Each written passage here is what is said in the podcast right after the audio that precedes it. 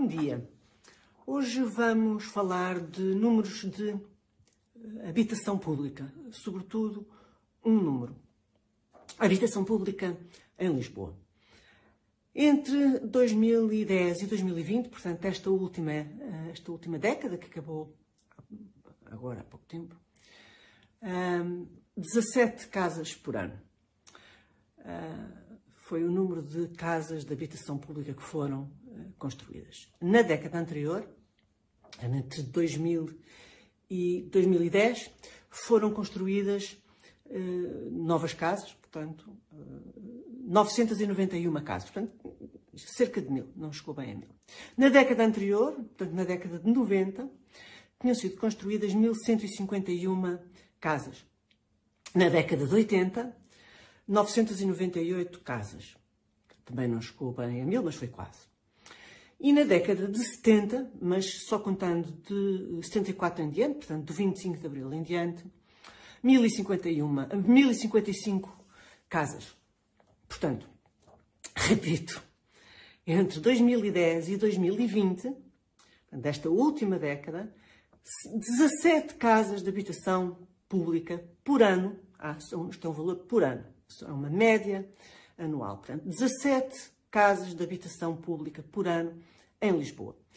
Isto uh, inclui uh, construção uh, promovida pela Administração Central, pelas empresas públicas, pelos institutos públicos e pela própria Câmara Municipal de Lisboa. Portanto, é preciso recuar ao período anterior a 1930 para se encontrar valores tão baixos. Isto nem sequer durante o, o Estado Novo se construiu tão pouco. Entre 2010 eh, e 2020, portanto, estamos sempre ainda a falar da mesma década, eh, quer na, na, na, Câmara de Lisboa, quer no Estado Central, portanto, nos ministérios e nessas, nessas empresas públicas, estavam os mesmos serviços e as mesmas pessoas, muito aproximadamente. As mesmas pessoas e os mesmos serviços que tinham construído cerca de mil, mil e cem casas por ano eh, nas duas décadas anteriores. O que é que mudou? Mudaram os, mudaram os governantes.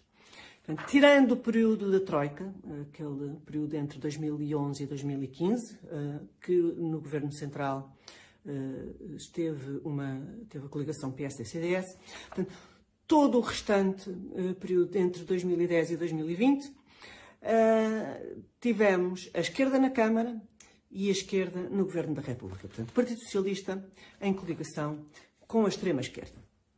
Então, uma desinibição espantosa quando o Partido Socialista aponta aos privados, aos senhorios privados, uh, e ao capitalismo e à especulação imobiliária, uh, um problema de habitação que o PS não soube ou não quis um, resolver.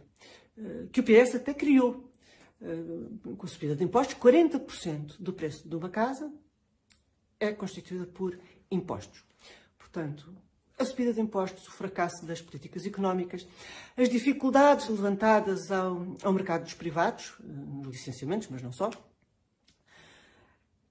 No fundo, quem é que faz aqui a especulação imobiliária é o Estado, é o, é o, é o próprio Partido Socialista e a extrema-esquerda, que, ao dificultar a colocação de novas casas no mercado, contribui para a subida de preços.